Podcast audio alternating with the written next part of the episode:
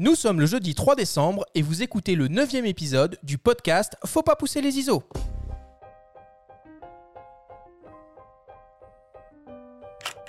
Vous écoutez Faut pas pousser les ISO, le podcast entièrement dédié à l'image pour tous les passionnés de photos et de vidéos. Je suis Arthur Azoulay et cette émission vous est proposée par Le Monde de la Photo. Cette semaine, nous vous proposons notre deuxième grand guide d'achat de fin d'année.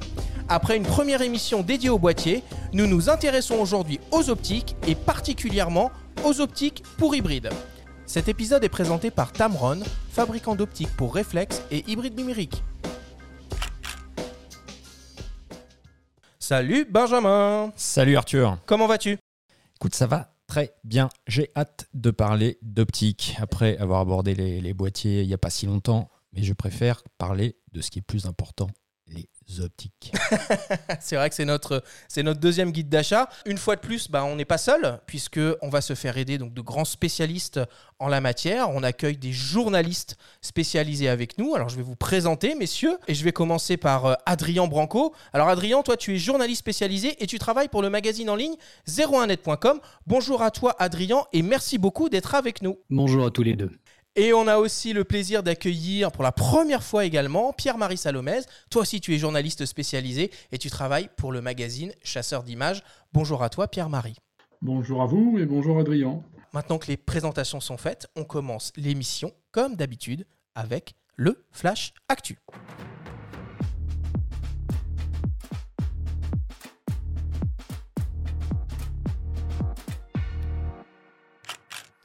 Cette semaine dans le Flash Actu, Tamron lance un nouveau zoom pour hybride Sony APS-C. Sigma dévoile trois focales fixes hybrides 24-36 en gamme Contemporary.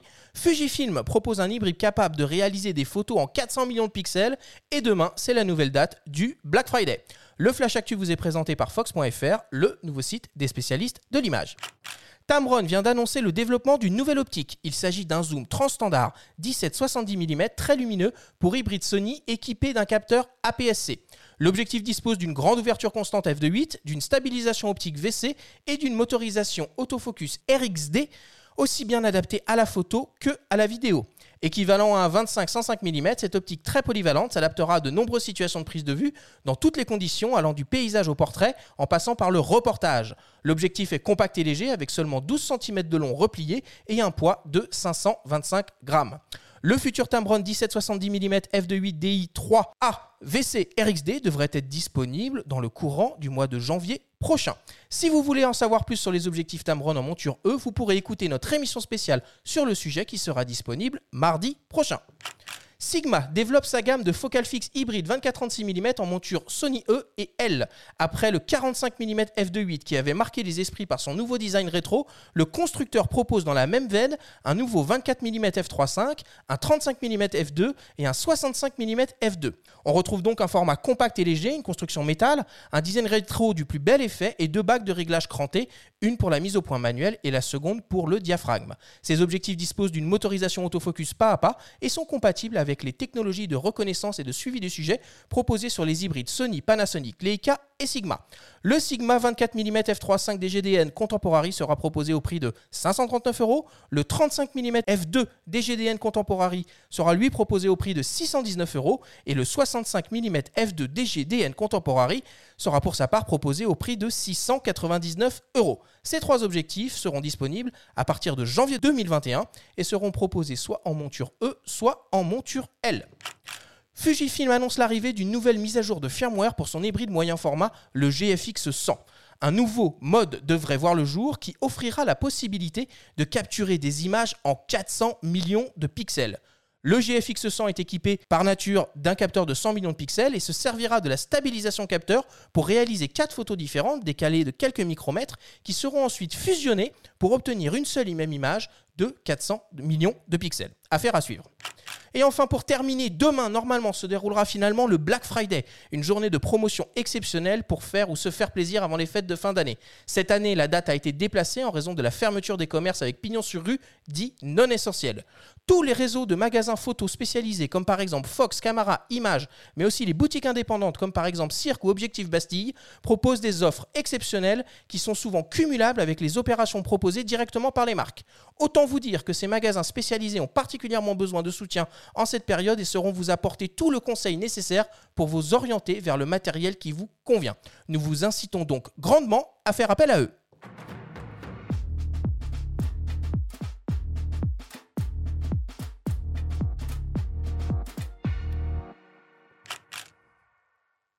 Alors messieurs, qu'est-ce que ça vous inspire, ces actus? Ben, Il paraît que la photo est morte, ça n'a pas l'impression, non? Avec le nombre d'annonces de lancement qu'il y a. Euh. non, mais parce que quand on regarde les chiffres de vente, euh, les, trucs qui sont très alarmants, euh, c'est surtout une question de référentiel. Tous les volumes de compact, de bridge et tout ça se sont effondrés. Alors effectivement, en partant de si haut, quand tout le monde faisait des photos uniquement avec un appareil photo, effectivement, ça fait mal. Il y a plus, plus d'un spécialiste qui dit qu'on revient. Alors là, c'est pas moi qui vais en parler le mieux parce que j'étais à peine né, je suis né en 81, mais qu'on revient au, volume des années 80 et donc la photo redevient encore plus passion, pro, machin. Donc, euh, donc euh, la photo n'est pas morte. Déjà, c'est voilà ce que ça m'inspire d'entendre toutes ces annonces. Et pourtant, tu as, reçu peut-être comme nous le communiqué de la photokina, un petit peu sombre justement dans l'énoncé? Oui, mais euh, il faut, faut, mettre quand même la chose en perspective. Bon, d'abord, il y a quand même la pandémie qui a mis tout le monde à plat. Donc, c'est pas étonnant hein, que dans le domaine de l'événementiel, euh, bah, des acteurs jettent l'éponge, primo. Euh, ils l'ont mis en stase, hein, alors ils l'ont arrêté indéfiniment. Euh, ils, ont quand même été particulièrement nuls. Je ne sais pas si vous vous rappelez, qui était la dernière photo finale Si, si, on y était, je crois qu'on y était tous. je ne sais pas si vous vous rappelez quand même quand on en discutait entre nous. C'était donc, pour parler aux auditeurs, la Photokina, c'est le plus grand salon matériel photo du monde qui a lieu tous les deux ans à Cologne depuis plus de 70 ans. Euh, et, ils ont jeté l'éponge. Il faut que vous sachiez qu'en 2018, le septembre 2018, on nous annonçait une photokina euh, pour dans neuf mois.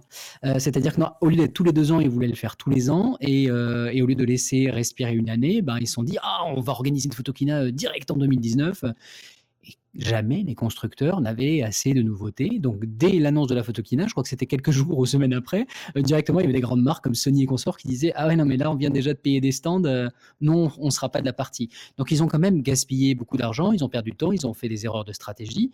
Et euh, c'est pas gravé dans le marbre hein, qu'il y ait un salon sur la photo comme ça à Cologne. C'est pas gravé dans le marbre non plus qu'elle disparaisse définitivement. Hein. Ils n'ont pas définitivement gelé l'éponge, ils ont gelé les projets.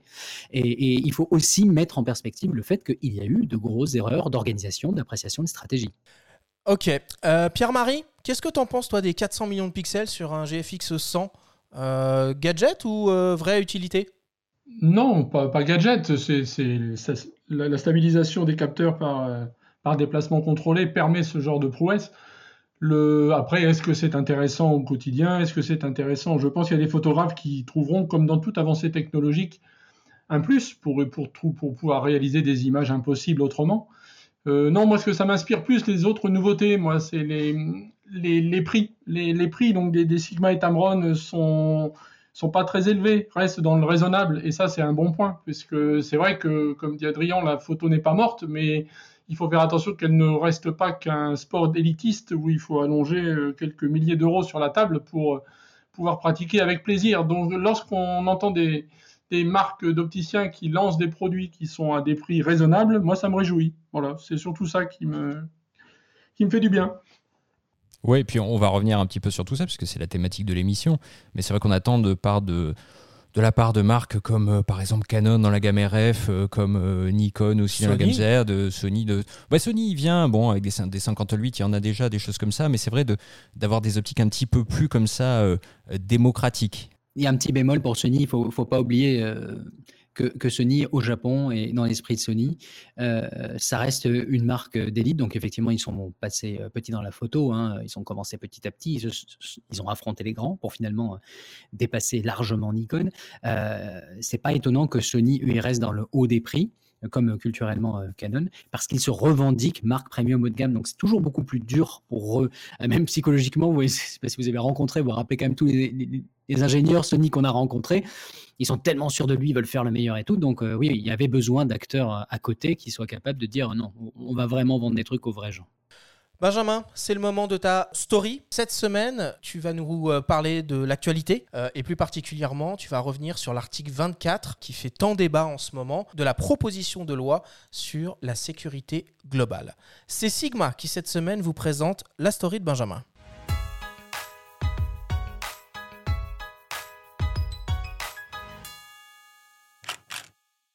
Que se serait-il passé si Loopsider n'avait pas diffusé jeudi 26 novembre les images du passage à tabac du producteur de musique Michel Zecler par des policiers le samedi précédent dans le 17e arrondissement de Paris?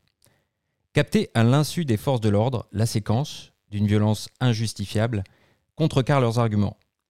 Interrogé par la presse, le bras en écharpe, l'homme agressé s'estime chanceux, contrairement à beaucoup d'autres, d'avoir été filmé, déclarant même Sinon, je ne serai pas devant vous aujourd'hui. Déjà, lundi 23 novembre, place de la République à Paris, le démantèlement d'un camp de migrants Manu Militari de nuit a fait grand bruit. Le ministre de l'Intérieur, Gérald Darmanin, s'est dit choqué par les actes de violence policière relatés en images au cours de ces deux événements. Il a lui-même initié le fameux article 24 de la proposition de loi pour une sécurité globale, votée par l'Assemblée nationale le 23 novembre, visant à pénaliser d'un an de prison et 45 000 euros d'amende toute diffusion d'images d'un membre des forces de l'ordre, je cite, dans le but manifeste qu'il soit porté atteinte à son intégrité physique ou psychique. Scandalisé à la vue de ces vidéos, le garde des Sceaux, Éric Dupont-Moretti, a pour sa part appelé Les journalistes doivent faire leur métier, mais on ne peut pas diffuser les images des policiers dans l'intention de leur nuire. Cela s'inscrit dans un contexte déjà délétère. Le quotidien Le Monde rapporte que selon le syndicat national des journalistes, 200 journalistes ont été empêchés de travailler lors des manifestations de Gilets jaunes. La photojournaliste Véronique de Viguerie nous a récemment confié qu'il était plus facile pour elle de travailler en Azerbaïdjan que dans l'Hexagone. Le photographe syrien Amer Al-Halbi a reçu des coups de matraque en plein visage samedi dernier lors de la marche des libertés. L'article 24 n'est pas abandonné, mais il va être entièrement réécrit. Joël Verbruge, avocate pratiquant le droit de la photographie, collaboratrice à compétences photo, nous explique pourquoi, d'un point de vue juridique, cette proposition de loi sur la sécurité globale, dans son ensemble, est préoccupante. Je pense en réalité, comme la plupart des juristes, que cet article 24 est à la fois inutile et dangereux. Inutile d'abord parce que la loi contient déjà de multiples incriminations qui couvrent toutes les situations que vise l'article 24. Et j'en ai cité une très longue liste dans mon article, mais en bref, mise en danger de la vie d'autrui, atteinte à la vie privée, notamment quand on révèle la localisation d'une personne, diffamation, injure à l'égard de la force publique, etc. Il y a, énormément d'incriminations. Et donc, il y a déjà de quoi réprimer tous ces actes et de quoi poursuivre. Et, le fait de, poursuivre cette inflation législative va surtout avoir pour effet que les tribunaux vont passer un temps fou à devoir fixer les limites respectives de toutes ces dispositions plutôt que de les appliquer. Donc, pour moi, l'article 24 est inutile et il est dangereux en plus parce que le droit pénal en France et dans les démocraties en général est basé sur des incriminations précises et qu'on ne peut pas pénaliser des intentions. Or, l'article 24 vise exactement la diffusion d'une photo avec l'intention manifeste de porter, à euh, de porter atteinte à l'intégrité des policiers et des gendarmes. C'est donc déjà pas conforme au principe. Et ensuite, en aval, le seul qui pourrait décider et apprécier cette intention serait le magistrat. Mais je doute fort que sur le terrain, surtout quand on voit les actualités récentes, les forces de l'ordre s'embarrassent de cette distinction. Or, c'est pas la captation des images qui serait interdite, mais leur diffusion, et uniquement lorsque cette fameuse intention existe. Donc, dangereuse pour ça, dangereuse aussi parce que le droit d'informer appartient à tous et pas aux seuls journalistes. Sachant en plus, si on voulait même le limiter aux journalistes, que la notion de journaliste n'est pas non plus clairement définie dans la loi. Donc, en bout de course, on aurait de l'arbitraire à tous les étages et c'est pas du tout acceptable dans une démocratie.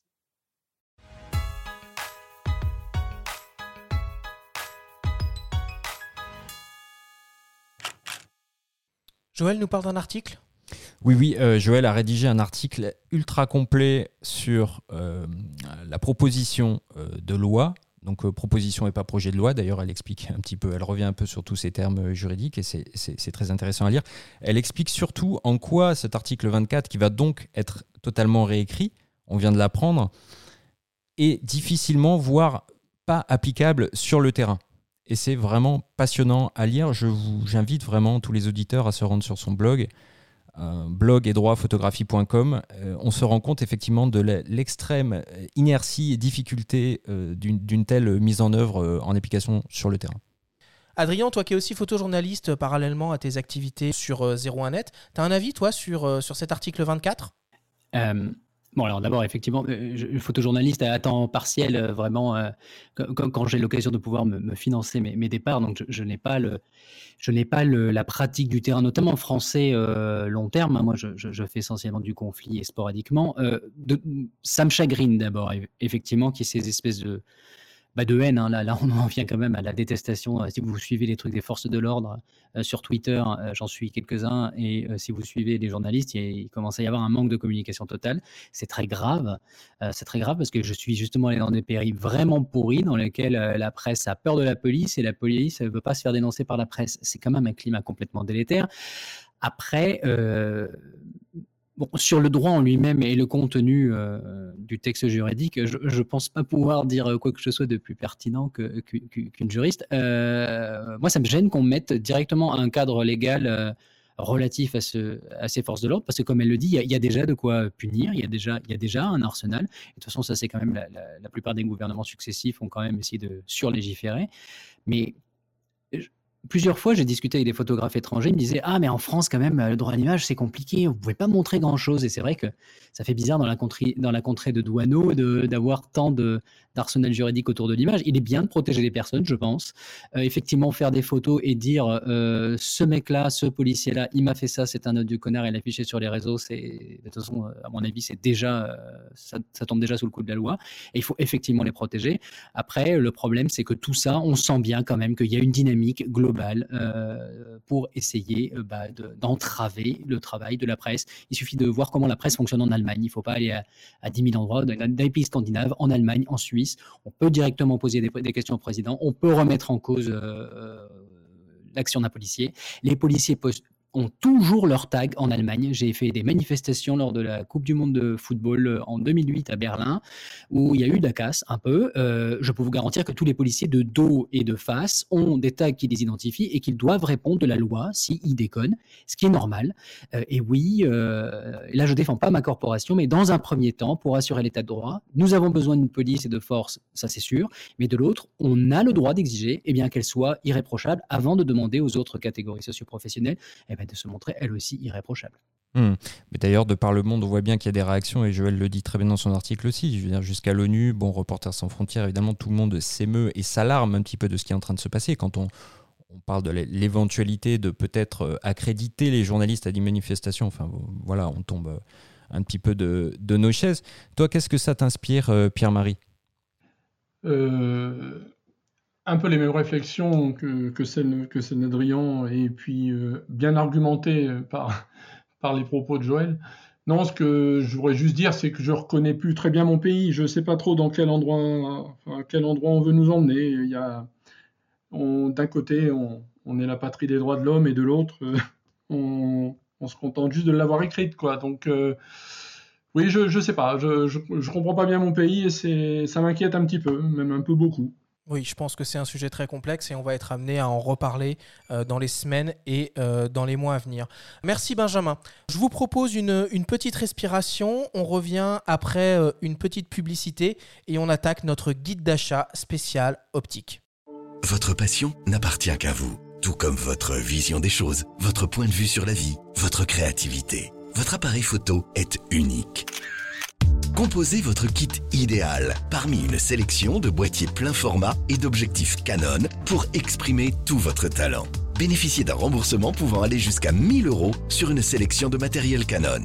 Retrouvez tous les détails et modalités de cette offre exceptionnelle sur le site canon.fr slash lens-promo.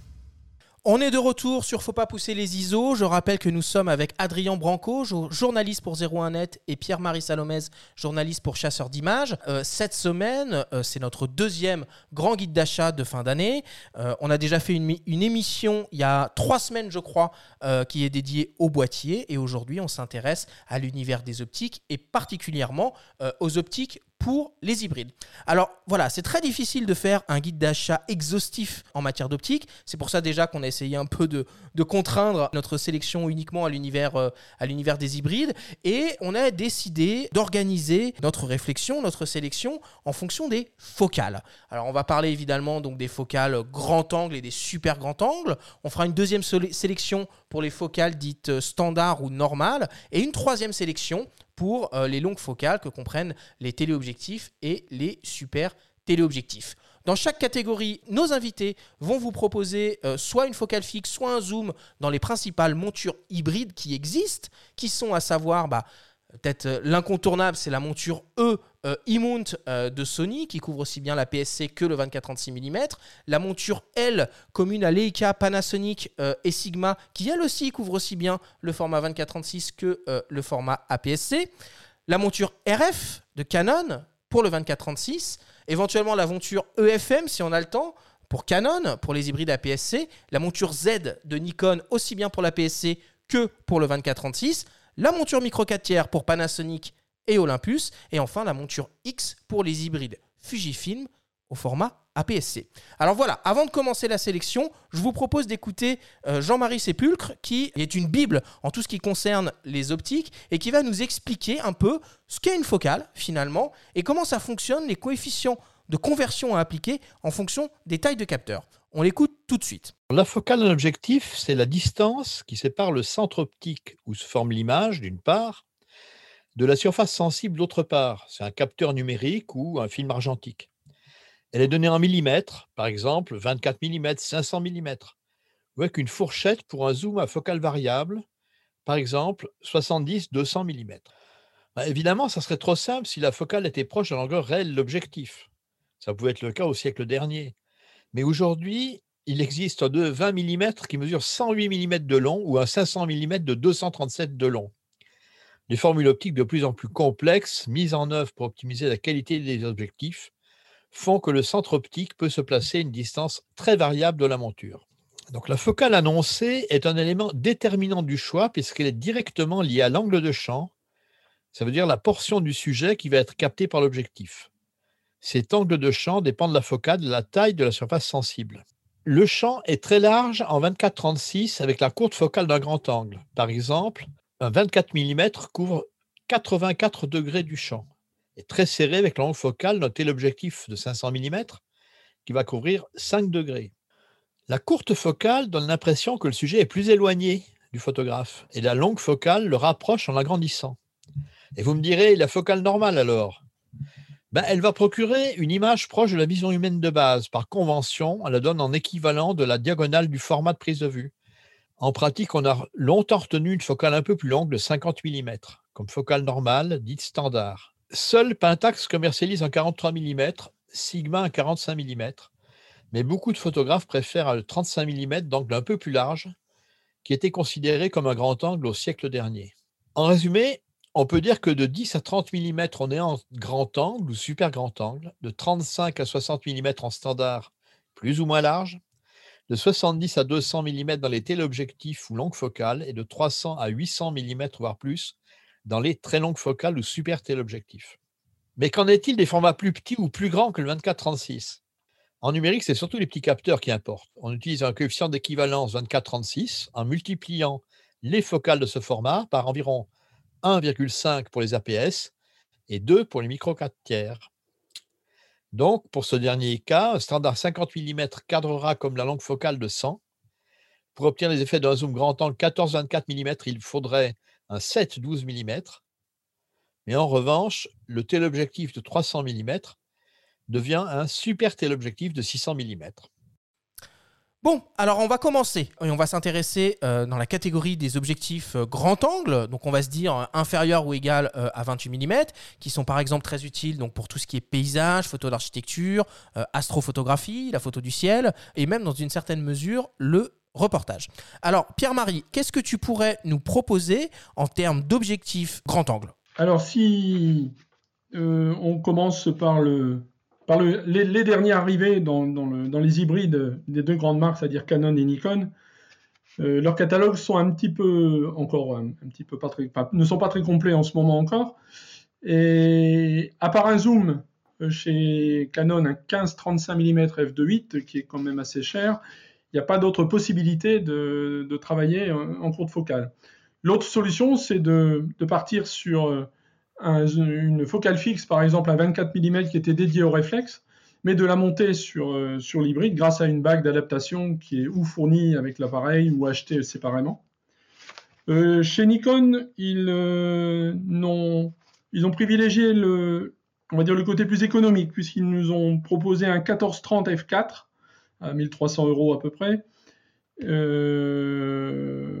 Voilà chez, chez les deux grands. Après, euh, je ne sais pas si vous voulez qu'on parte tout de suite sur d'autres, ou comme euh, Toi, Adrien, tu veux, tu veux un petit peu intervenir sur euh, ces deux marques-là particulièrement? Je- je- moi, je suis un peu, euh, un peu surpris, mais a priori, ça a bien marché. Il y a eu des analyses, ça marche bien la stratégie de, de- de Canon de faire du super, du super vert très très cher. Mais c'est vrai que moi, je regrette qu'il n'y a pas beaucoup de, de choix. hein. C'est bon, euh, big up. Si c'était vrai, si on parle vraiment que de Canon et Nikon, moi, c'est surtout big up à Nikon qui nous pond un 1430 pas trop trop cher. hein. Euh, effectivement, il a 1200, 1300 euros.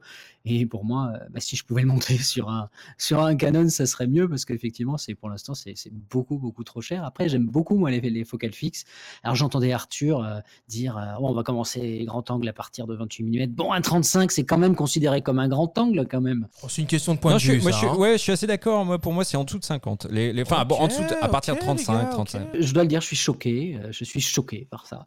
Euh, non, mais euh, blague à part, euh, si on reste sur ces, ces deux montures, il y, a de, il y a de beaux cailloux, mais, euh, mais pour l'instant, moi, il n'y a, pas le- il y a pas le genre de, de cailloux que j'achèterais parce que je, je ne suis pas du genre à mettre 2500 euros dans un zoom. Quoi. Après, pour la monture, pour la monture Sony E, il y a aussi les, les zooms grand angle Sigma et Tamron en 2.8 constant, qui sont nettement plus abordables. Bon, moi, j'avais joué avec le 12-24, hein, qui, qui est pourtant pas leur, leur haut de gamme, hein, euh, si je dis pas de bêtises.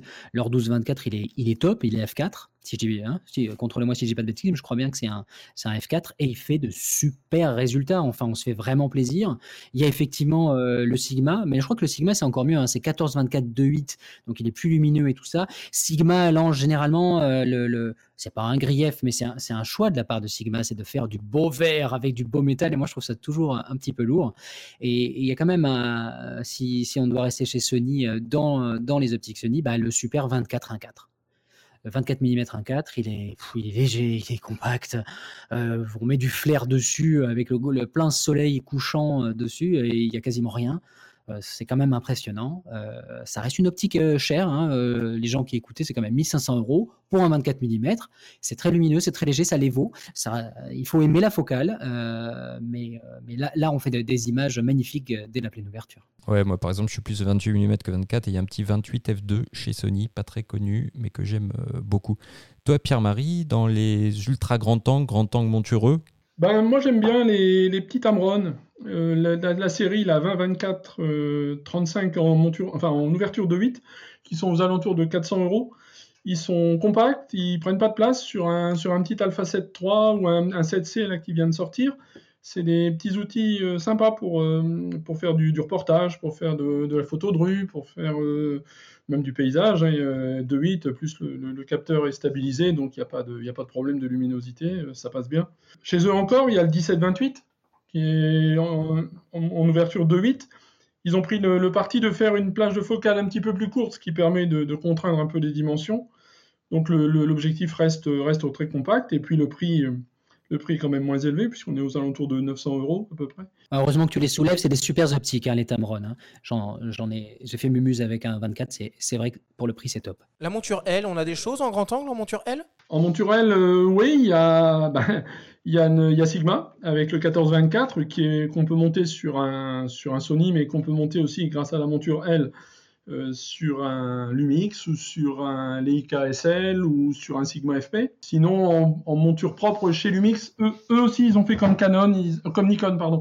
Ils ont sorti un 1635 euh, ouvert seulement F4, qui est, un bon compromis. Ça permet de- d'avoir une optique qui est assez compacte et puis pas très très cher, enfin pas trop cher, pas très cher.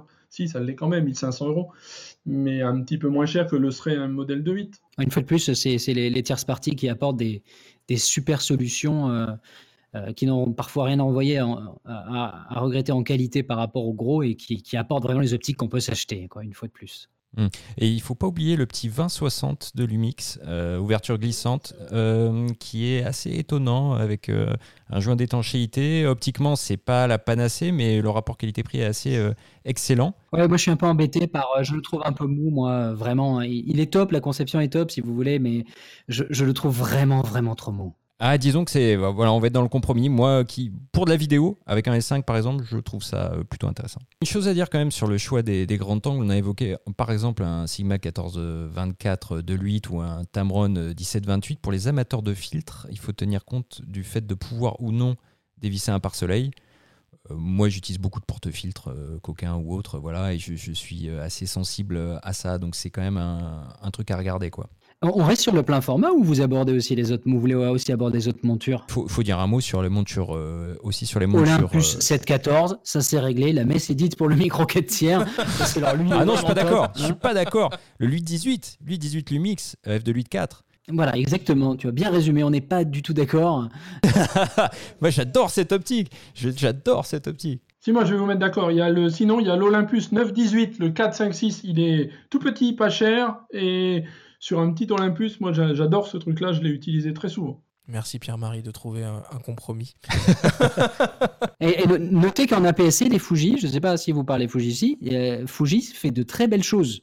Ils font pas 50 000 optiques, ils ont sans doute euh, l'un des parcs ben, les moins larges, hein, mais euh, ils font du très très bon travail euh, et leur 10-24 est vraiment top. Quoi. ouais, ils viennent, de, ils, viennent de, ils viennent de sortir une version 2 de cette optique qui est un petit peu plus robuste a priori, qu'on n'a pas encore testé, mais c'est vrai que c'est une belle optique. Et le 8-16 pour ceux qui ont les moyens, qui est très. qui, est, qui, est, une tuerie. Chez Fuji, moi j'aime bien les, les, deux petits pancakes. Ils sont pas récents récents, là, le 18 mm f2 et le 27 2.8.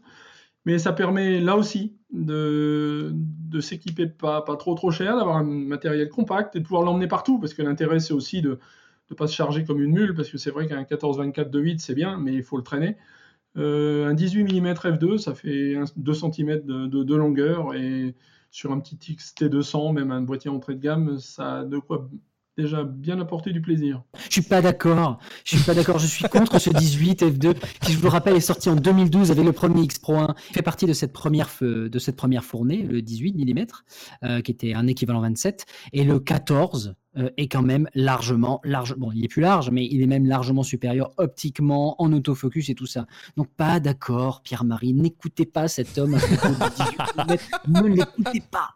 Bon bah voilà qui conclut cette première euh, catégorie des optiques grand angle. Alors avant de passer à la suite, je vous propose d'écouter le témoignage d'Alain Blondel, qui est photographe et qui gère la boutique Créapolis au Havre, qui appartient au groupe Fox. Euh, on lui a demandé quelles étaient les optiques sorties cette année, qui étaient un peu ses, euh, coups de cœur. On l'écoute. Bah, effectivement, l'année 2020 a été très riche avec les nouvelles optiques hybrides. Donc, euh, par exemple, dans la monture Canon RF euh, pour les hybrides R5 R6, il y a le, nouveau zoom 15-35 de 8 euh, qui me paraît un, zoom très intéressant parce qu'il regroupe tous les grands angles en un et à, à 2.8 d'ouverture. Donc, c'est le zoom pour moi idéal pour la photo de voyage et de reportage pour les amateurs avertis et les, professionnels.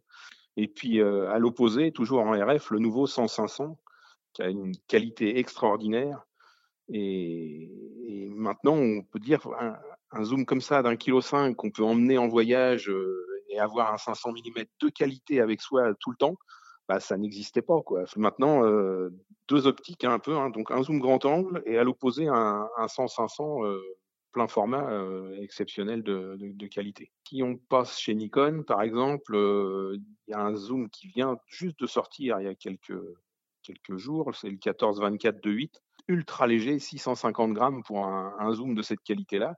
Pareil, qualité maximale pour un, nouveau 14-24 de 8, euh, qui me paraît être euh, le zoom idéal pour le, reportage et, la photo de paysage. Dans un autre domaine, euh, plus amateur, on va dire, le, nouveau 24-200 VR Nikon, qui est un zoom vraiment polyvalent, un très bon rendu et léger pour les amateurs qui veulent pas s'encombrer de, de plusieurs optiques en voyage, par exemple. Euh, mais j'ai un, un, coup de cœur pour deux, zooms de chez Olympus. Alors, euh, un qui n'est pas encore sorti et un qui, qui vient de sortir, qui n'est pas encore tellement diffusé parce qu'il est assez pénurique.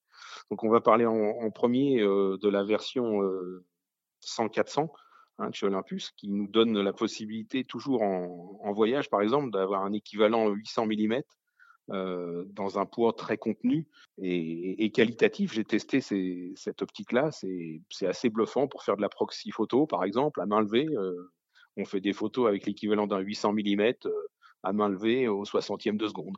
Des trucs qu'on aurait dit ça il y a quelques années, j'aurais rigolé doucement en disant mais c'est impossible, on n'y arrivera jamais. Et maintenant, bah, on, l'a et, pour un prix contenu, puisque avoir un 200-800 à 1290 euros, c'est pas c'est pas un prix délirant du tout. Et puis, bah, je vais dire aux antipodes de ce modèle-là, le, nouveau 150-400 qui est, annoncé, dont on a les caractéristiques que depuis quelques jours, avec son multiplicateur 1,25 intégré, qui va nous faire un équivalent 300 1000 mm, 1 kg 800 pour un objectif comme ça, euh, portable, de qualité pro, tropicalisé. Certains amateurs s'insurgent en disant 8000 euros un objectif comme ça, enfin 7900 euros pour un objectif comme ça, c'est délirant chez Olympus, mais il n'y a pas d'équivalent sur le marché. Et si on regarde chez Canon ou Nikon, ben, un 200-400 ou un 180-400, ça vaut 13 000 euros. Il va falloir voir les résultats de cette optique. J'ai hâte de le tester et je pense que ayant plusieurs équipements, c'est un zoom qui risque de rejoindre mon sac euh, pour les voyages photos que j'organise tous les ans. Voilà, on voit bien que, euh, que, Alain a un faible pour les, euh, pour les longs téléobjectifs et particulièrement euh, les, optiques, les optiques Olympus.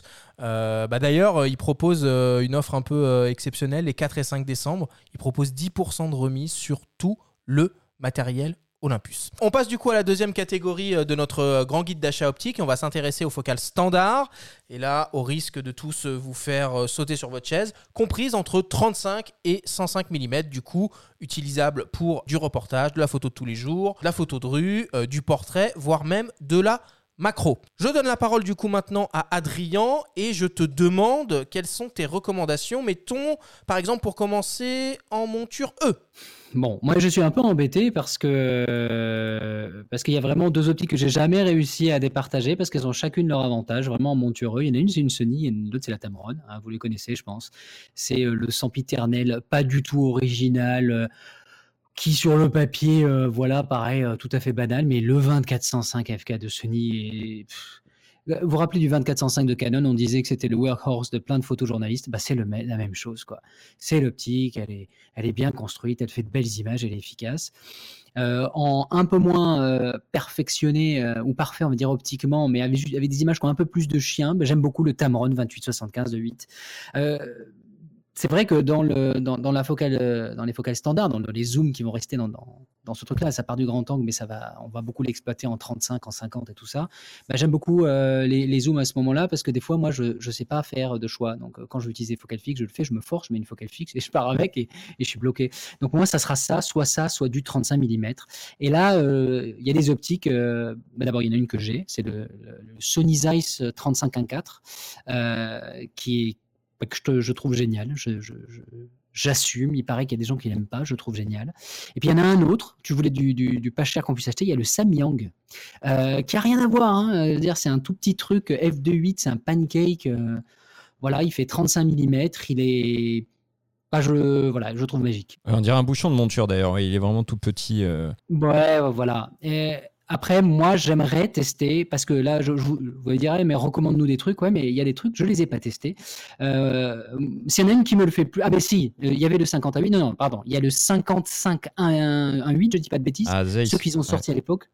C'est ça, hein, c'était un 55 à 8. Voilà. Alors là, c'est mon coup de cœur. Euh, il a plein de défauts. Euh, il a plein de défauts. Il est, il est, pas parfait optiquement. Il a pas. Euh, moi, j'aime bien voir l'ouverture crantée dessus je suis pas un vieux de la vieille, pourtant je suis pas si vieux que ça, arrêtez de dire que je suis vieux. Mais voilà, ça, ça me manque parfois. Mais alors la qualité des images. Et d'ailleurs, pour la petite histoire, c'est une optique qui, m'a valu moi de m'excuser auprès de Sony, parce que quand ils ont annoncé leurs alphas, rappelez-vous, ils annoncent leurs alphas, et, je dis mais c'est quoi une optique 55 1.8 alors qu'il y avait des 50 1.8 à 150 balles chez Canon. Il y a celle-là qui coûte 900 balles, mais c'est n'importe quoi. Et quand je l'ai testé, je suis revenu voir Sony, j'ai fait OK, j'ai compris ce que c'est une optique qui déchire. oui, toi, Pierre-Marie, t'en penses quoi? T'as as testé un peu euh, des, optiques euh, standards euh, récentes chez Sony? Alors, si on, on prend la règle d'Arthur, par exemple, à partir de 35 mm, le 35 1.8 par exemple? Je peux me barrer si vous voulez, les gars. Hein. Je vous laisse terminer. Hein. si, si, nous on l'a testé. Le, le 35 1.8, oui, c'est au même titre que le 50 1.8 qui est sorti à peu après, je sais plus exactement. C'est deux optiques qui, ne payent pas de mine, qui sont, euh, on va dire, tout polycarbonate, hein, pour parler méchamment, mais qui en optique euh, apportent énormément de, énormément de confort de travail. Elles sont suffisamment lumineuses pour, pour faire face à peu près à toutes les conditions lumineuses. Au niveau piqué, euh, ça déchire, comme dirait Adrien. Donc sur un sur un 7R, même sur un 7.3 ou sur un 7R3, même sur un 7R2, puisque Sony nous donne la chance de, conserver à son catalogue les anciens modèles, même si les nouvelles références sont sorties, il y a des bons petits coups à se faire là pour s'équiper pas trop cher. Et moi, en monture E, il y a des deux petits Sigma euh, que, j'aime bien aussi, mais c'est plus pour le format APS-C, parce qu'on l'oublie un petit peu. C'est vrai que Sony parle beaucoup de ses appareils à capteur 24-36, mais il dispose aussi de, la série Alpha à, trois chiffres, hein, les Alpha 6000 et autres. Et chez Sigma, il y a le 31.4 et le 56.1.4 qui valent 400 euros, qui sont deux petits téléobjectifs, on va dire, puisque bon, euh, avec le facteur de conversion, on est, à 50 et 75, qui permettent de bien s'amuser. Euh, si on aime les focales fixes, si on aime le rendu de, ce genre d'objectif, euh, bouger, aimer composer ces images en bougeant, il y a de quoi vraiment bien s'amuser avec ces deux petites optiques. Ah, j'ai une recommandation, par contre pitié, n'achetez pas le 2470 F4 hein, de Sony. Ne l'achetez pas. Oui, oui. Alors, pour une fois, on va être d'accord. Ouais, ouais, je suis d'accord. il n'est pas bon. ne l'achetez pas. Il, est petit, mais, mais ça vous fait des images de smartphone. Je le déteste. ok, bah, on arrête d'en parler. Ça a le mérite d'être clair. On passe chez Canon et euh, Nikon. Alors, euh, chez Canon, moi j'aime bien, euh, bon c'est vrai je suis un peu focal fixe, c'est un peu mon problème. j'aime bien le 35 à 8, c'est bien chez Canon. Euh, il vaut 500 euros. Euh, il permet de faire du reportage. On peut descendre au rapport 1,5, donc il permet de faire aussi du gros plan. Même en reportage, c'est toujours intéressant d'aller choper un détail quand on fait, je sais pas, un, petit reportage sur un métier, euh, sur un métier à l'ancienne, sur quelque chose, de, pouvoir. Donc moi j'aime bien. Ça permet de ne pas changer d'objectif. De, le, 35 est, enfin, selon évidemment, si on aime ou pas, ou si on trouve que c'est c'est sa focale. Pour le reportage, moi j'aime bien, et ben de pouvoir s'approcher, de pouvoir travailler comme ça, ça c'est pratique, j'aime bien. Euh, chez Nikon, euh, là, le problème, c'est que toutes leurs focales euh, fixes sont un peu chères. Donc, bon, ça me tente moyen. Il y a un zoom, par contre, que j'aime bien, qui a été mis en, avant par, par le vendeur de Créapolis, qui est le 24-200. là, c'est à l'opposé du 35. Hein. Autant avec le 35, on peut tout faire, bien sûr, mais avec un 24-200, on peut là aussi tout faire avec une polyvalence qui n'a qui n'a pas du tout de comparaison.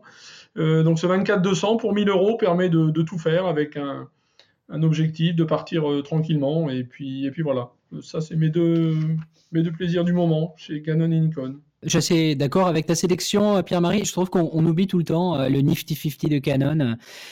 Il y a le 51.8 STN qui arrive là, qui a un truc à 230 balles, qui, a, qui a une qui a une, formule optique qui est revue, euh, qui sera pas cher, petit, léger et qui va sans doute bien taper.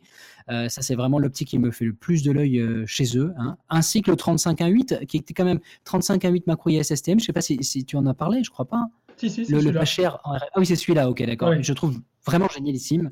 moi, ce qui me dérange plus chez Nikon, parce que toi, tu disais, fort justement d'ailleurs, qu'elles sont un peu chères. Ouais, mais moi, ce qui m'ennuie vraiment, c'est qu'elles sont un peu chères en Europe je vous laisse jeter un coup d'œil et ne me faites pas euh, le coup de, mais oui, mais il y a les taxes aux États-Unis. En ajoutant les taxes, je, suis tombé sur vraiment les fesses en regardant euh, les prix ultra agressifs qu'a pratiqué Nikon aux États-Unis sur euh, où on trouvait, je sais pas moi, le 85 1.8 à 600 dollars. Enfin, c'est, il y a vraiment autant j'adore, et vous pouvez, je pense pas que vous puissiez vous tromper en. Pour, le coup, je les ai pas mal manipulées, les optiques Z.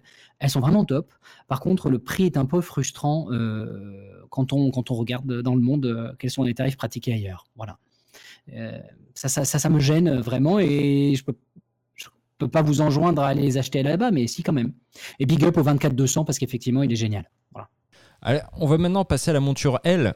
Est-ce qu'il y a des choses à dire un petit peu? Bon, tu parles du 2405 tout à l'heure, Adrien, euh, qu'on a aimé tous, euh, enfin pour ceux qui utilisaient du Canon en monture EF. Mais il y a un 2405 aussi chez Lumix, par exemple, euh, qui veut se lancer un petit peu sur la monture L. Il y a, de belles choses aussi. moi, je vais rejoindre un petit peu ce que tu disais, Benjamin, tout à l'heure, le 2060. J'aime bien la proposition. Il est un peu différent. Il descend plus bas que ce qu'on a l'habitude d'avoir sur des zooms transstandards c'est un plus. Alors c'est vrai, c'est un plus en vidéo, mais c'est même un plus en photo.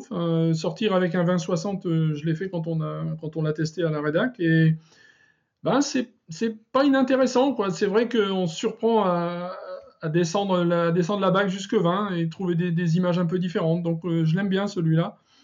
C'est vrai que Panasonic a, lancé la série S avec un 2405 f4. Bon, c'est un peu le problème de tous ces zooms, c'est très polyvalent, on en a dans toutes les marques, c'est difficile d'en trouver des mauvais parce que de toute façon, voilà, la technologie de l'optique moderne fait des prouesses un peu à n'importe quoi, grâce aussi aux corrections optiques embarquées, hein, on l'oublie un petit peu. Donc euh, voilà, il y a un 45 chez Sigma, le 45 de 8, euh, pour les gens qui aiment bien les focales, euh, les objectifs en métal, tout en métal, un petit peu à l'ancienne, un petit peu comme toutes celles qui viennent d'annoncer aujourd'hui. C'est une focale un petit peu bizarre, on va dire, le 45. Hein. C'est vrai que c'est ni un 50, ni un 35. C'est assez lumineux, de 8 à 45. Moi, je, trouve que c'est. Comment? J'aurais bien, vu, j'aurais bien vu F2, F1, 8, moi avec, ben une focale comme ça. C'est vrai, mais bon, là, là c'est toujours pareil. Euh, ce qui est paradoxal en ce moment, c'est que les gens veulent, euh, veulent un objectif euh, qui ouvre à 1,2, qui pèse 30 grammes, qui mesure 10 mm et qui coûte 30 euros. Donc ça devient compliqué. Mais c'est vrai que dès qu'on dès augmente un petit peu l'ouverture maximum, bah, tout de suite les dimensions s'envolent, le, prix aussi. Donc les capteurs, c'est vrai que les capteurs montent, montent bien en sensibilité. D'accord, 2,8 c'est pas un 8, c'est sûr. Mais, mais ça permet déjà de faire de belles choses avec, euh, avec du 2.8. Et je vais faire mon Arthur Azoulay. Vous savez ce que c'est l'Arthur Azoulay? L'Arthur Azoulay, c'est le mec qui, au lieu d'aller faire les photos, il regarde dans le moindre coin de son image pour ah, c'est trop beau, regarde comment elle arrache. Eh ben, je suis d'accord pour une fois. Il faut essayer cette optique scandaleusement trop chère que c'est vraiment désolant. Le 24-70 de 8 de Pana est vraiment top. Euh, parce que c'est une espèce de gros canon bazooka. Ça, si je dois faire des photos, je ferai des photos. Si je dois l'utiliser pour planter un clou, bah, je planterai un clou avec. c'est ça. Il y a un côté un peu satisfaisant, euh, tropicalisé en acier. Je, m'attendais à ce qu'il y ait des petits rayons laser sur les côtés. Mais surtout, quand je compare les images, parce que là j'ai un, j'ai un S1 hein, pour tester le 2060 en ce moment, quand je compare les images que j'ai sorties au 2405, au 2060, qui est décent, mais ça va, et celles faites au 2470 de 8, j'ai vraiment l'impression d'avoir euh, complètement changé d'appareil tellement il est. C'est vraiment une excellente optique, juste elle est bien trop chère. Et merci Sigma de faire un 24-70 de 8, lui aussi très bien, mais deux fois moins cher. Hmm. Et on n'a pas dit un mot, mais rapide sur la macro quand même, euh, parce que Sigma propose deux optiques, mais ça vaut pour les montures E et L, les 70 et 105 mm là qu'on vient de tester, euh, des GDN qu'on vient de tester sont vraiment remarquables, surtout le 105 mm euh, Art. Euh, moi, j'ai pu bien le manipuler et au niveau de l'ergonomie, c'est assez exemplaire ce qu'il propose. La bague de diaph, euh, le fait de pouvoir décliquer en vidéo, etc. Enfin, c'est un, un, modèle du genre, cette optique. On n'a pas parlé de Fuji, on a juste oublié de Fuji. J'ai mon, juste mon petit plaisir, comme on est en macro. Chez Fuji, il y a le 80 mm. Il n'est pas donné, donné, donné. Mais alors, là aussi, c'est un pur plaisir à utiliser. sur, un, sur un XT4 ou sur même un XT3 ou n'importe quel boîtier Fuji les images, euh, c'est du pur plaisir. Non, mais je suis contre. Je ne suis pas d'accord. Non, si, si, je suis tout à fait d'accord. Les images, les images sont magnifiques. Euh, je, vais faire le prolo. Euh, là, là c'est un standard que j'aime bien chez Fuji, moi. C'est le 1835. Ça va absolument à l'encontre de ce que j'ai dit sur la qualité optique pure et tout ça. Mais chez Fuji, avec un bon boîtier, partir avec le 1835 3556, bah, il y a tout. ça correspond bien à la dimension des, des, des XT, hein, pas des XT Deep 3-4. J'aime beaucoup cette optique. Micro 4 tiers, un petit point rapide? Euh, Ouais, il y a le 12 chez Panasonic, il y a le 1260 2.8.4 euh, ou le 1235 2.8, on a le choix. Euh, c'est, le même prix, si on aime plus large et un petit peu moins lumineux, ou si on aime un petit peu plus serré et plus lumineux. Euh, chez Olympus, le même en équivalent, on a le 1245 F4, il est sorti après le, après le 1242.8, mais le 1245 F4 qui est à 600 euros, c'est un bon plan. Euh, ça permet d'avoir un objectif compact sur un petit Olympus. Et on a les très belles optiques euh, Zuiko Pro euh, chez Olympus aussi en 1.2. Oh bah, le, 1240 f 8 aussi en zoom qui, qui, est fantastique. 1200. Le 1200 mm F4. qui est magnifique, F4. Et on fait le tour du monde avec. Voilà. Oh, il, est, il, est, il, est, super. Il est scandaleux. Il est scandaleux. Non mais il est, il est magnifique. Alors là, c'est vraiment, c'est là où on se dit, qu'est-ce que ça avait donné si les opticiens d'Olympus avaient fait du plein format? Mais c'est, il est absolument formidable. Et euh, dans les focales fixes, euh, euh, absolument déraisonnable, car un peu trop gros, parce que en micro 4 tiers, le bokeh, blablabla, bah, c'est le 25-1.2 que j'avais eu la chance de tester avec le, le M1 Mark II. Et je trouve que les images, bah, on a vraiment l'impression qu'elles sortent pas d'un micro 4 tiers, quoi. Ce 25-1.2 trop cher, un peu trop gros, un peu trop lourd, et ben, ben moi je me suis bien fait plaisir avec. Ouais, et puis un mot rapide pour la macro micro 4 tiers, le petit Lumix 45 mm f2.8 qui est fort euh, sympathique. Euh, euh, non, je dis, euh, il faut absolument pas écouter ce que tu dis. Je ne sais pas pourquoi tu dis ça d'ailleurs. non, non, le 30 mm de 8 est, formidable parce que pour 300 euros, une optique stabilisée qui est capable de tout faire et qui est quand même moins restrictive que pour, enfin, 60 mm, c'est quand même beaucoup plus polyvalent. Ok, on continue. Donc avant de passer à la suite, je vous propose d'écouter euh, le témoignage d'un autre euh, revendeur euh, spécialisé qui s'appelle Vincent Basile. Il est le gérant de la boutique Camara Experience à Nantes et il va nous donner un peu son point de vue sur l'intérêt de l'occasion en matière d'optique. On l'écoute. Euh, c'est très intéressant euh, l'occasion actuellement en photo, euh, puisqu'il y a beaucoup de personnes qui passent sur du matériel neuf et qui souhaitent se séparer de, leur ancien matériel. Donc on arrive à trouver des optiques ou des boîtiers à, la moitié de leur valeur en neuf, ce qui fait que effectivement, c'est très très intéressant. On a régulièrement la, question en magasin, à savoir s'il faut mettre plus un billet dans l'optique ou dans le boîtier. Et de fait, on conseille à tous nos clients d'avoir un boîtier un peu moins performant que ce qu'ils envisagent, mais de mettre un peu plus dans l'optique, parce que l'optique, ils vont la garder. En règle générale, ce sont des optiques qui sont parties pour 10, 15, 20, 30 ans. On est sur des belles constructions, on est sur des produits qui sont vraiment performants également. C'est-à-dire que des optiques ont 40 ans, on peut encore les remettre sur des boîtiers actuels. Alors sur les optiques, euh, en effet, il y, a, pas mal de choses à, vérifier. Ce qui est intéressant à regarder, euh, en premier lieu, c'est les, les, lentilles, hein, voir s'il n'y a pas des traces de moisissure ou de champignons.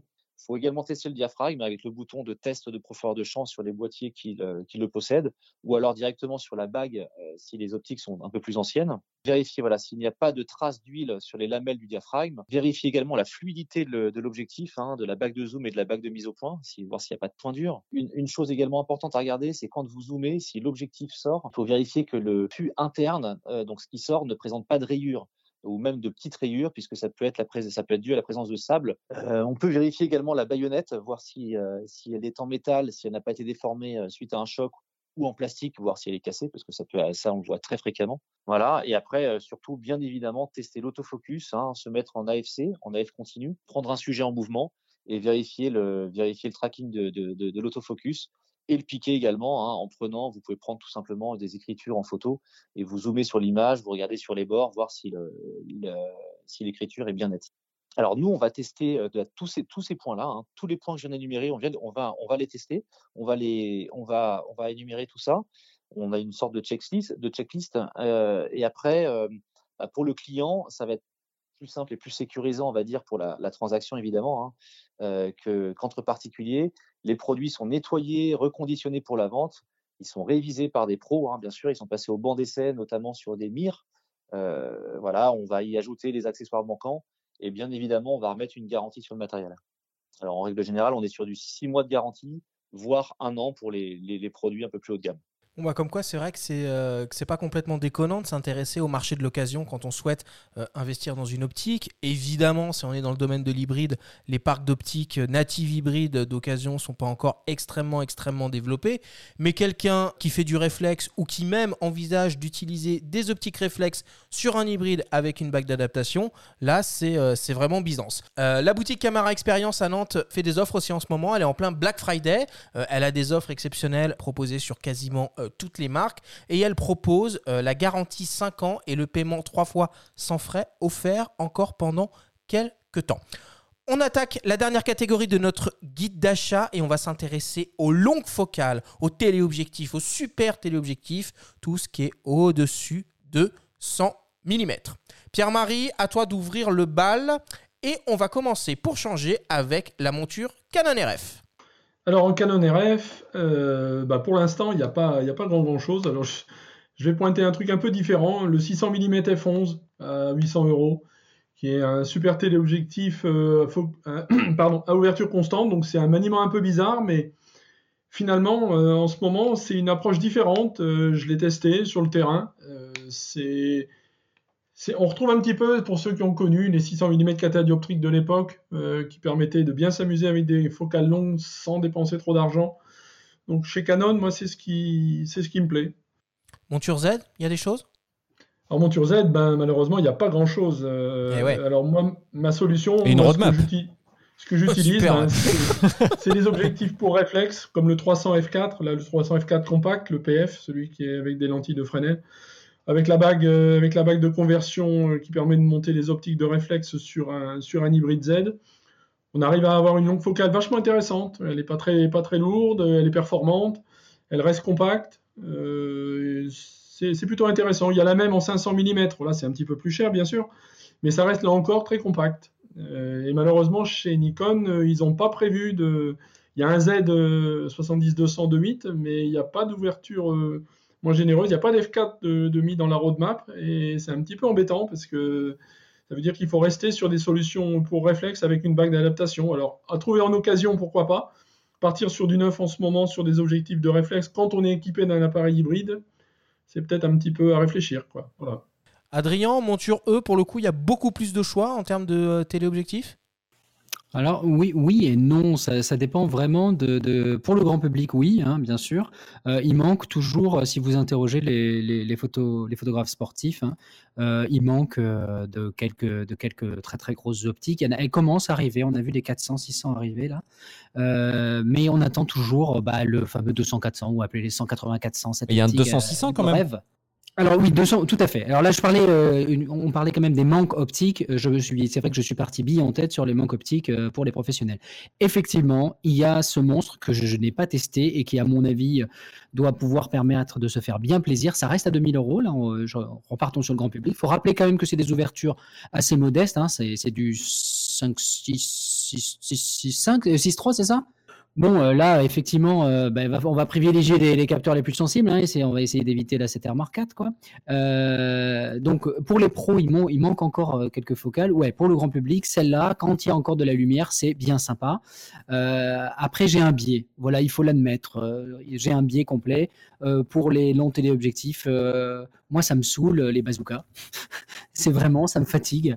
et en fait, c'est ça que je trouve d'assez génial et un peu peut-être tragique hein, dans le destin du micro 4 tiers, c'est que euh, franchement, c'est la monture. Euh, s'il y avait un tout petit peu plus de R&D qui soit mise dans les capteurs, c'est la monture idéale pour s'éclater avec les longs télé. Alors, je ne vais pas rajouter grand-chose par rapport à Pierre-Marie euh, sur Nikon et Canon. Hein. tout a été dit. Il y a tellement peu d'offres en, plein format que voilà. sur Sony, s'il y en avait un seul que je devais m'acheter, ça serait soit le 100-400, parce que le 100-400, j'ai fait mumuse avec, il est bien. Le problème, c'est qu'il est vraiment très très cher. C'est 2800 euros. Il est plus cher que le 200-600. Ouais. ouais, ouais, mais après, c'est du 4 5 5 C'est une très belle, optique. C'est une super optique. Euh, je sais pas si vous vous rappelez, on l'avait testé là sur, sur des chevaux qui couraient. C'était, on obtient de super images, mais c'est 2800 euros. Euh, donc, il y a, les optiques super chères chez Sony. Il y a justement, et ce 200-600, mais dans tous les cas, euh, je sais pas si c'est que je suis feignant, que j'ai mal au dos euh, ou je suis vieux, mais moi, ça me fatigue de transporter des, lance-roquettes. Et pour moi, le micro 4 tiers ou, la PSC, c'est quand même royal. Alors la transition est, trop belle, mais euh, c'est difficile d'oublier quand même le 100-400 euh, Contemporary aussi de Sigma monture L et E. Donc le 100-400 Sigma, oui, c'est il est en monture Contemporary. Donc euh, il, vaut 1000 euros et c'est vrai qu'il offre une, plage de focale qui est, déjà, qui est déjà suffisante pour faire des belles images parce que ça, ça évite de, partir trop longtemps, trop loin. Le 200-600 Sony est bien, bien mais, mais 600 mm c'est déjà très très long et il a tendance de toute façon avec ses zooms, c'est toujours les utiliser à fond de zoom, donc euh, avec beaucoup de déception parce que 600 mm 6.3, il faut, il faut quand même être assez adroit pour, pour obtenir des, images bien, piquées. Le 100-400 pour moi est plus raisonnable, on se fait vraiment plaisir et en plus on investit moins, donc 1000 euros. Le, Sigma 100-400 c'est un bon plan en monture L ou monture E. Vivement d'ailleurs qu'ils ouvrent leur monture. Euh, enfin, qu'ils ouvrent la possibilité de les monter sur des, sur des Canon et sur des Nikon. Je ne sais pas quand est-ce que ça va arriver, mais je le souhaite rapidement. Bon, on a, parlé des petits capteurs, il faut dire un mot, parce que là, c'est vrai que si un format un peu roi pour les longues focales, c'est quand même les petits capteurs. Vendez tout, vendez famille et enfants, partez, partez sur votre navire à la découverte d'une île déserte et trouvez des animaux incroyables et shootez-les avec le 40-150. Euh, c'est une optique qui, date un peu maintenant, rappelez-vous, elle date de 2013 si je dis pas de bêtises. Elle n'est pas stabilisée, donc euh, effectivement, elle se conjugue mieux avec la, synchro de Stab Capteur d'Olympus. Euh, oui, d'Olympus, elle marche aussi sur Panam, mais peut-être de manière un peu moins efficace. Mais c'est vraiment une optique qui, pique et qui fait mentir souvent le fait, on peut pas avoir du détail sur le micro 4 tiers, que si, on peut en avoir. Euh, et puis euh, ça, c'est l'optique qu'on peut s'acheter, qui est, enfin, ça fait quand même un 80-300 Je pense que ça fait quand même une super plage focale. Et puis là, moi, j'ai été sidéré parce que je n'ai pas eu en main encore. Hein, j'ai demandé à pouvoir jouer avec. Euh, il y a le monstre hein, qui est sorti là. Le, alors, dis pas 150-400. C'est ça. C'est ça? Avec convertisseur intégré. Avec le convertisseur intégré, j'ai vu des images euh, sorties euh, d'Imaging Resources, je crois, qui ont mis la main dessus et qui, eux, savent faire des photos euh, animalières, contrairement à DP Review. désolé d'avoir taclé, mais j'en ai marre que DP Review et les, les, optiques avant tout le monde et que ça savent pas faire des photos. Les images sont magnifiques. Les images de, ce, de cette optique qui coûte 8000 balles, je crois. Je dis pas de bêtises, c'est ça, c'est 8000 C'est balles 7999 euros, donc euh, tu dis pas Ouais, trop effectivement. Alors mathématiquement, je crois qu'on peut pouvoir euh, dire que c'est 8000 euros. Elle est pas chère du tout, effectivement, par rapport à. Enfin, imaginez toutes les optiques que ça remplace. Euh, et elle est, enfin, elle, elle m'a donné envie de faire des photos sur circuit ou dans les stades de foot. Moi, qui n'ai absolument aucune envie d'aller sur un circuit ou sur un stade de foot, ça m'a vraiment donné envie de, de faire ça parce que elle est d'une compacité incroyable, elle est d'une technologie incroyable et les images qu'elle sortent sont, sont magnifiques. Mais en micro 4 tiers, vraiment, euh, le, le 40-150 d'Olympus est, absolument fabuleux. Euh, ouais, pour ceux qui font, pour ceux qui font du spectacle ou qui, qui aiment bien chercher les, moindres, les moindres petits rayons de lumière, il y a le 75 mm 1.8 chez, chez Olympus. Euh, ça fait un équivalent 150 mm, donc 150 mm 1.8, il y a déjà de quoi bien s'amuser. En plus, c'est une optique qui me plaît bien. Moi, je l'ai utilisée pas mal au moment où elle était sortie. Elle date déjà un petit peu, mais sur, euh, je l'avais demandé pour tester sur l'Olympus OM10, le dernier qui vient de sortir, le petit OM10 Mark IV. Je me suis bien amusé avec le, avec le 75 mm. Euh, c'est une belle, une, belle focale. Je valide, elle est magnifique, euh, c'est top. Et n'oublions pas, complètement déraisonnable, le 300 mm f4. C'est un 600 stabilisé. On, on se retrouve avec un 600 f4 stabilisé. Alors oui, c'est 2500 euros, mais bon, euh, vous avez vendu femme et enfant, vous pouvez quand même vendre un rein maintenant. Euh, ça permet de faire des photos d'oiseaux absolument incroyables, comme, comme moi, quand on est nul en photo alimentaire. Quand on sort des images comme ça, c'est c'est vraiment, euh, c'est vraiment incroyable. Ouais, c'est vrai, la double stab marche, marche particulièrement bien avec cette optique-là. Du côté de Fuji, vous avez des, des préconisations? Euh, moi, j'aime bien le 55-200. On- Le 55-200 f3.548. il- On parle souvent du, 5 du 50-140 de 8 ou du 100-400. Mais toujours dans le même esprit que, ce que je disais tout à l'heure pour, euh, le 100-400. Le 55-200, c'est un objectif raisonnable. Ça fait déjà un 70-300, un- bah, même 350. Ça permet déjà de, bien s'amuser, de, faire des images. De toute façon, entre 350 et 400, il n'y a pas énormément de différence. Et il n'est pas très cher et il est assez compact. Et moi, je trouve que c'est un bon objectif qu'on oublie. Puis dans le même esprit que le 75 de chez Olympus, le 90 f2 de chez Fuji. Euh, là, c'est pareil. Pour celui qui aime le portrait, pour celui qui fait du spectacle, euh, avec un boîtier discret en obturation électronique, stabilisé comme le XT4, c'est du velours, c'est du pur bonheur. 100-400 pour ma part, moi. hein. 100-400 chez Fuji, euh, parce qu'il a un téléconvertisseur intégré. Alors, euh, c'est bête, mais moi, ça m'amuse énormément d'avoir un téléconvertisseur intégré. J'ai pas trop à me justifier. Euh, et pour la performance, parce que voir l'optique, il y avait eu des rumeurs, on l'a vu se dévoiler, et par le, le 200 mm, est absolument dingue. J'ai vu des images d'automobiles et je rappelle que je n'ai absolument aucun intérêt pour les photos automobiles. Le blanc, là, c'est ça De chez Fuji? Oui, c'est le blanc qui coûte 6000 euros, c'est absurde. Donc, euh, en, en rê- rêvez dessus ou empruntez-le ou louez-le, hein, et, mais achetez le 100-400 évidemment. Mais celui-là est assez formidable euh, parce qu'il sort des images incroyables. Vous shootez quand même avec un 300 mm f2. Donc ça, hein, quand même, on voit quand même à l'APS-C, euh, Fujifilm, il maîtrise bien. Et il a un téléconvertisseur intégré, il est tropicalisé, pas un coup fin. Donc euh, c'est comme pour euh, l'automobile, hein, vous avez bien rêvé sur la Ferrari, mais la bonne Laguna, pour moi, c'est le 100-400. Bon bah voilà, ça fait une grosse, grosse, grosse, grosse sélection dans différentes catégories de focales. Merci Adrien, merci Pierre-Marie. Moi j'ai une dernière question à vous poser, une question qui tue.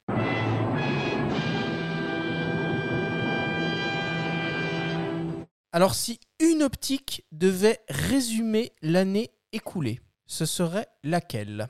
Adrien. Ah non, non, non, tu refiles ça direct à Pierre-Marie et tu me laisses réfléchir. Non, non, attends, c'est la question qui tue. Et là, tu viens de me flinguer. Non, non, je, je, je suis con. Allez, si t'es quoi Allez, je, je, je ne me défilerai pas. Ben, c'est l'optique d'Olympus. Voilà, c'est de la 150-400. Là, euh, voilà, ça, c'est l'optique qui tue. Euh, D'abord parce qu'elle tue ton compte en banque. Voilà, euh, parce que quand tu es en micro 4 tiers et que tu as des optiques à 200 grammes, elle tue ton dos, elle tue ton set complètement, 1,8 kg et tout ça. Euh, parce que, alors que Olympus, on se dit Olympus va mourir racheté par un fonds d'investissement, patin couffin, machin. On sait pas où sont les équipes et tout ça. Ils te sortent quand même l'optique la plus chère jamais imaginée sur le micro 4 tiers. Si c'est pas l'optique qui tue ça, et c'est l'optique qui te donne envie d'investir dans un système que tu crois qu'il est mort. Attends, elle est- voilà, pour moi c'est l'optique qui tue, c'est c'est l'optique qui tue tout. Pierre-Marie.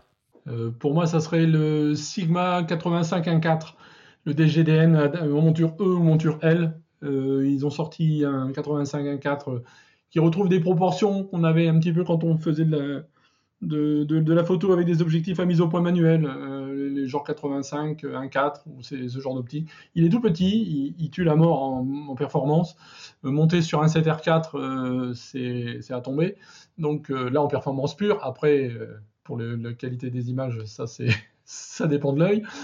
voilà, cette année, ils ont sorti ça, Sigma, et oui, voilà, c'est ce qui me plaît bien. Benjamin?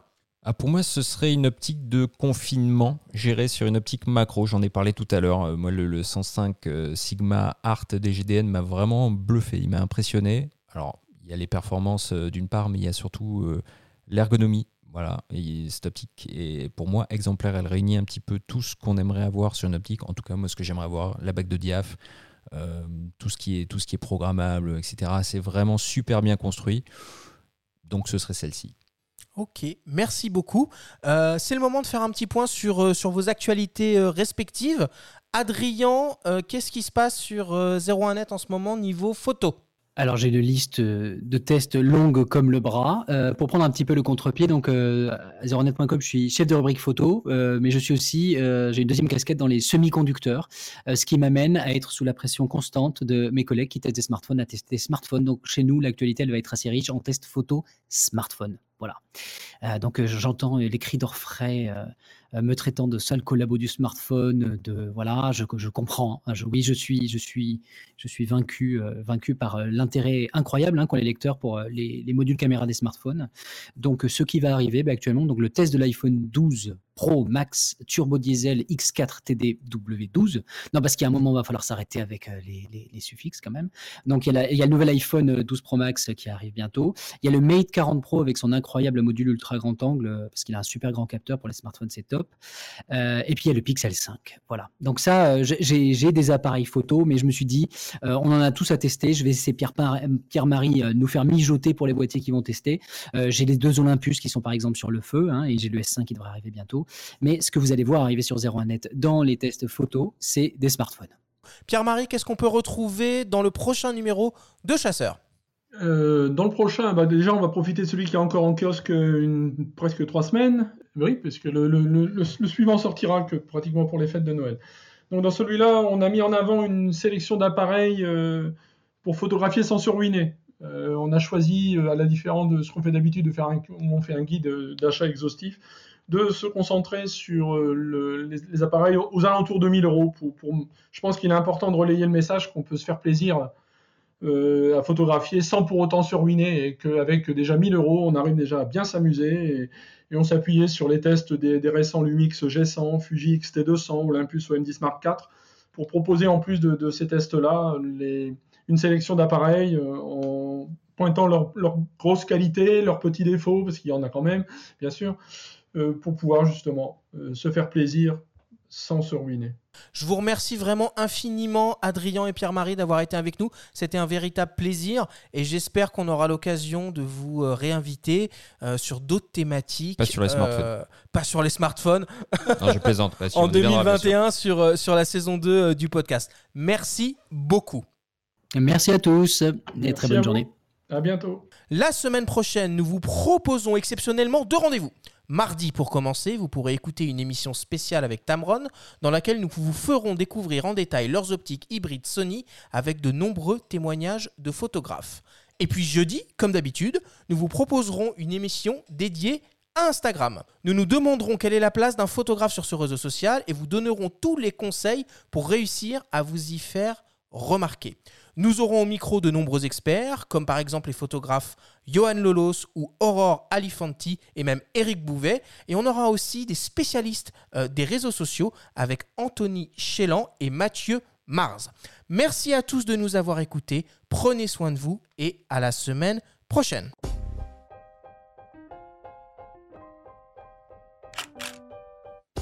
C'était Faut pas pousser les ISO, le nouveau podcast entièrement dédié à l'image pour tous les passionnés de photos et de vidéos. Cette émission vous est proposée par Le Monde de la Photo et cet épisode vous a été présenté par Tamron, fabricant d'optiques pour réflexes et hybrides numériques. Abonnez-vous à notre chaîne et retrouvez l'intégralité de nos émissions depuis toutes les plateformes comme Spotify, Apple Podcasts, Google Podcasts, Deezer ou encore YouTube. Rendez-vous jeudi prochain pour un nouvel épisode. D'ici là, faites de la photo et n'oubliez pas, faut pas pousser les ISO.